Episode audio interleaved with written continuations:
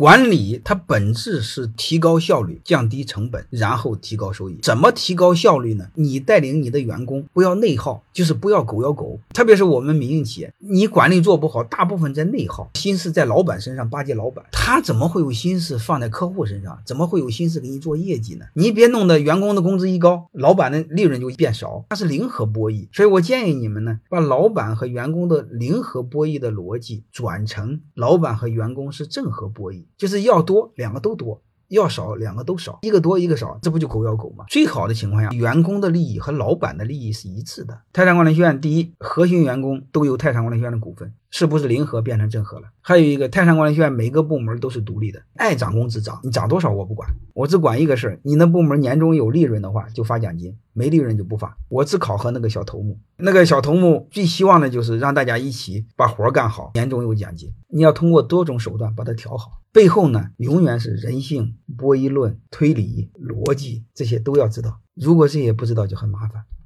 欢迎大家的收听。可以联系助理加入马老师学习交流群：幺五六五零二二二零九零。